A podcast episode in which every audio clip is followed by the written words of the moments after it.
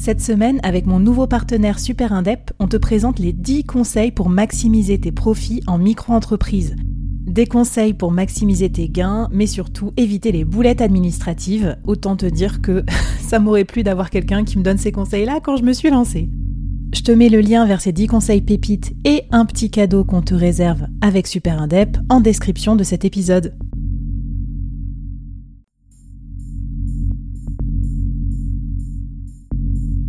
Entreprendre en solo, en toute liberté, sans employé et développer un business rentable, scalable et durable, c'est possible. Je suis Flavie Prévost, ex-dirigeante devenue solopreneur et créatrice du premier incubateur de solopreneurs en France. Avec ce podcast, j'ai voulu créer le board que j'aurais aimé avoir à mes côtés quand je me suis lancée en solo. Un board composé des meilleurs experts, disponible chaque semaine gratuitement à mon micro pour te donner des super conseils et te mettre au défi. L'épisode va commencer et je te préviens, ça va vite. Alors n'oublie pas de t'abonner à la newsletter pour recevoir les bonus.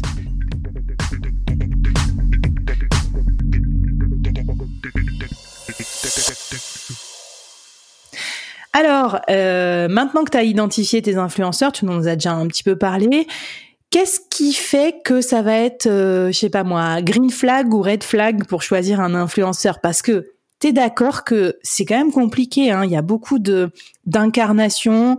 Faut pas que l'influenceur fasse une connerie en mm. parlant de la marque. Hein. C'est peut-être un peu moins processé, un peu moins corporate que de la pub que vous pouvez maîtriser vous. C'est quoi un peu toi tes tes guidelines pour choisir un influenceur? Alors, pour le choisir, euh, comme tu dis, il y a des red flags et des green flags. Et ça, je pense que c'est euh, propre à chaque image de marque et à propre à chaque marque. Euh, moi, je sais que je souhaite garder une image ultra positive d'habit, pas trop clivante. Et donc, malheureusement, même si j'aime leur contenu hein, à titre personnel, je me détache un peu des profils un peu trop clivants euh, parce que je sais que même si tout s'oublie vite sur Internet et que le jour A on fait un post sponsor sur Abi et que le jour B on donne son avis hyper clivant sur euh, sur quelque chose. Euh, pour moi, ça a forcément un impact sur l'image de marque. Et donc, mmh. euh, c'est hyper important pour moi de me de m'assurer de ça de m'assurer que euh, les, le discours sur euh, le, profil euh, en question n'est pas trop clivant, ne va pas trop loin. Euh, alors, je, je, parle à titre personnel avec Abby, hein, parce qu'en plus de ça, on, on, fait un truc qui est pas vraiment, euh, euh pas vraiment cool. On parle de facture et de compta, donc euh, mmh. voilà. Mmh. mais, ouais. Euh, mais ouais, j'évite les, les profils un peu trop clivants. Après, en termes de green flag, généralement, moi, je, je pars du principe que si l'entrepreneur est passionné par ce qu'il fait et qui a, qui a vraiment cette envie de, de développer son business et d'aider les les autres, euh, c'est green flag pour moi. Vraiment. Ok. non mais alors trop intéressant. Moi, ça me fait réagir, ça me fait battre mon petit cœur de bisounours ce que tu dis sur le clivant parce que c'est vrai que parfois moi je je vois des tactiques pour euh, développer son influence qui me semblent euh, un peu borderline, mais bon après chacun ses goûts, tu vois. Moi, je suis quelqu'un d'assez consensuel. Euh, ça, ça peut heurter un peu certaines de mes idées, donc pareil, je pense un peu comme toi. Je je vais me détacher des trucs si je vois des idées trop politiques, euh, genre trop euh, trop trash, etc. Ça ça peut un peu détériorer mon, mon mm. image de, bon de, de cette influence là. Euh, et après sur les green flags, alors intéressant. Bah tiens, j'allais te poser la question. Est-ce que tu t'en souviens quand on s'était parlé ou pas? Qu'est-ce qui avait fait que tu avais envie de travailler avec moi euh, et le board et tout? Est-ce que tu te rappelles un peu de ces, ces green ouais. flags là Ouais, ouais.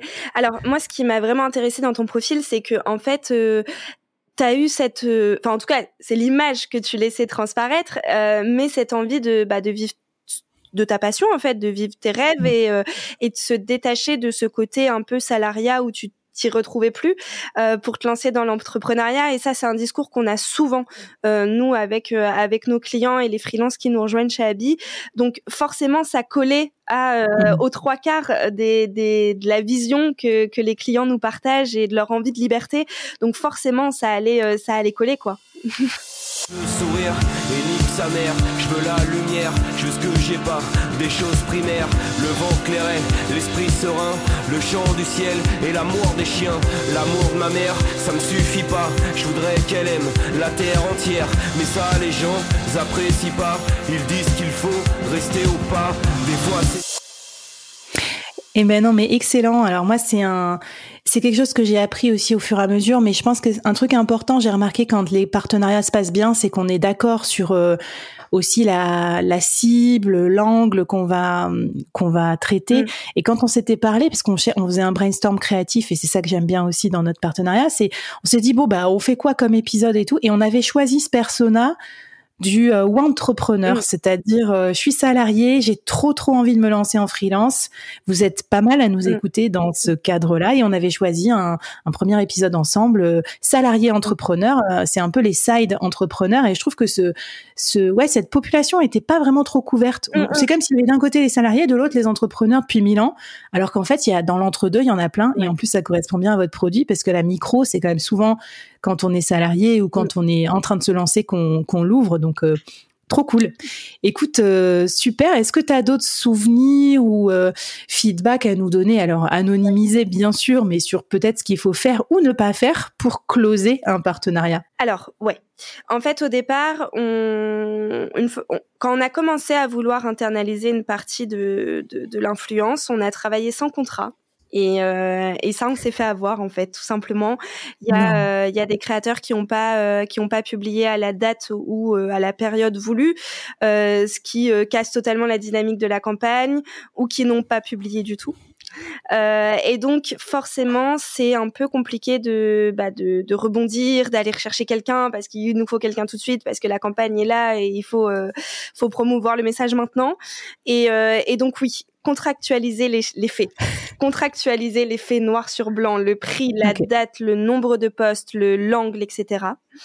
Euh, je pense que même si on parle, enfin, en tout cas, moi, quand je travaille avec un créateur, il a 100% la liberté de, de, prendre la parole comme il le souhaite. Il a un, un brief, en tout cas, de, de du, du, message que j'ai envie de faire passer dans la campagne.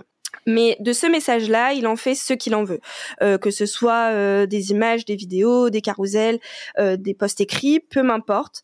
La seule chose, c'est demander quand même une relecture de vos posts, parce que que ça soit du côté entreprise ou du côté euh, influenceur, on n'est pas à l'abri d'une coquille, on n'est pas à l'abri d'une erreur, surtout quand on prend la parole sur des sujets comme la comptabilité ou la facturation. Et euh, autant pour vous que pour l'entreprise, euh, la relecture est primordiale parce que euh, ça vous évitera tous les haters qui disent que vous dites n'importe quoi. Et ça évitera à l'entreprise, voilà, et ça évitera à l'entreprise aussi, bah, du coup, de d'avoir loupé son poste, quoi, tout simplement. Donc, la relecture est primordiale, même si euh, moi personnellement, je laisse euh, totale liberté à, de prendre le mmh. sujet comme il euh, comme il l'entend, mais je souhaite quand même une relecture qui est plus ou moins obligatoire, mais qui est pour moi bénéfique dans les deux parties. Hmm. Donc une relecture, mais pas un director's cut, quoi. C'est-à-dire qu'en gros, vous influencez pas euh, vous-même euh, la langue, parce que sinon, ça serait dommage, parce que finalement, je pense que vous arriveriez d'un truc un peu spontané à un truc presque trop corporate. Donc, euh, exactement. T'as raison de parler de ça, parce que ça doit être dur pour les marques de résister à ce côté. Euh, oulala, là là, attends, mais c'est quoi cette photo délire là du mec en maillot de bain sur LinkedIn qui parle de habits? Je comprends pas. Ouais, non, mais clairement, non, mais c'est ça. Mais et puis tu lâches un peu ton bébé, tu vois, tu lâches un peu l'image que tu as construit pendant euh, plusieurs mois, plusieurs années. Donc, euh, donc forcément, c'est un peu compliqué du côté des marques et je l'entends tout à fait.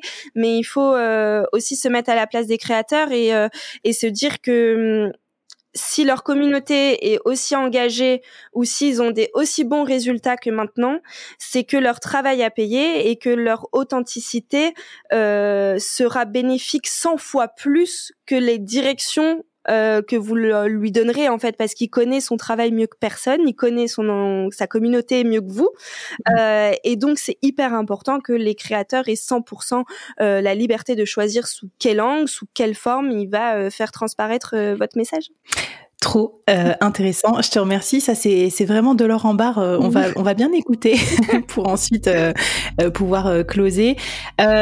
écoute, j'aimerais qu'on parle dans le l'avant-dernier épisode d'argent, quand même. Hein, comment fixer ses prix, qu'est-ce qu'on peut gagner, tout ça. Et puis, bien sûr, qu'on regarde ensemble comment on fait pour gérer une opération d'influence et que ça soit un succès des deux côtés. C'est parti pour l'avant-dernier épisode. On est prêt, Lou? C'est parti. On y va.